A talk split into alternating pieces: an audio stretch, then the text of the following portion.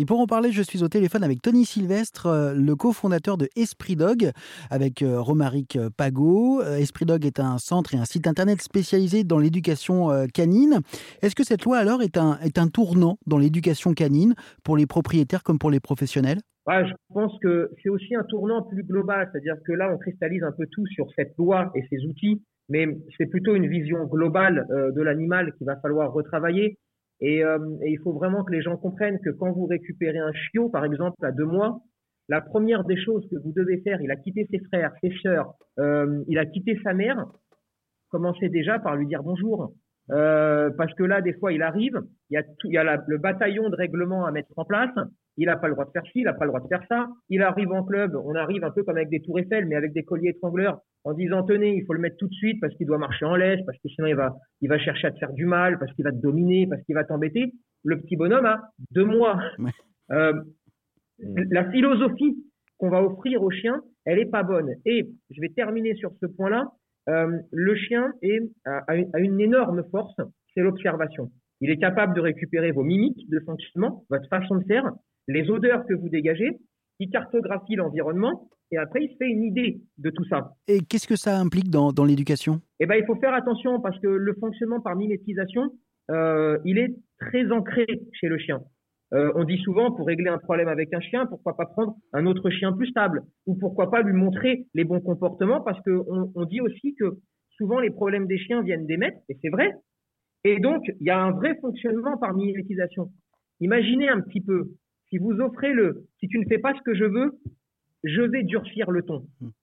Eh bien, quand le chien, à un moment donné, selon sa personnalité, va estimer que vous ne faites pas ce qu'il voudrait, eh bien, sa réponse sera la violence parce que vous lui avez offert la guerre et il vous offrira en retour la guerre. Voilà, c'est aussi simple que ça. Et, il faut bien noter, il faut bien que tout le monde comprenne que quand on tient ce discours-là, euh, moi, je suis profondément contre tous ceux qui sont violents, mais aussi euh, tous, ceux qui sont euh, dans l'extrême gentillesse du mensonge de l'herbe elle est toujours bien coupée, il n'y a jamais de vent dans la vie, etc.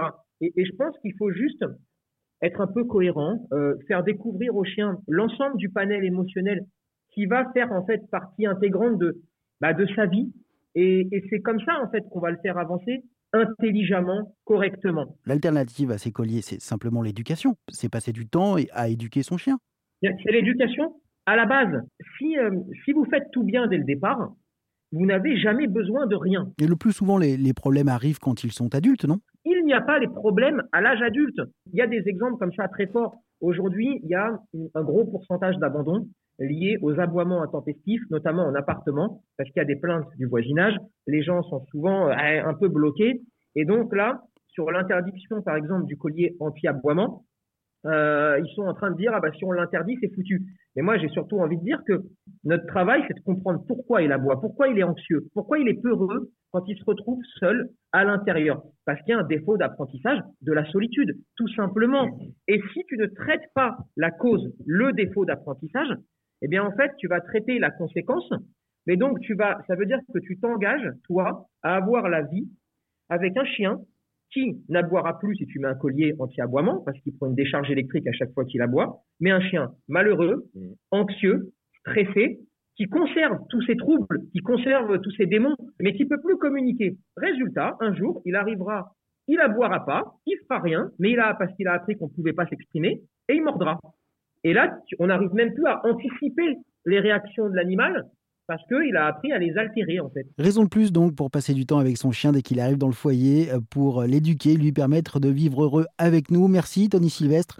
Je rappelle que vous êtes le cofondateur d'Esprit Dog, centre et site internet spécialisé dans l'éducation canine. Tous les détails à retrouver sur erzen.fr.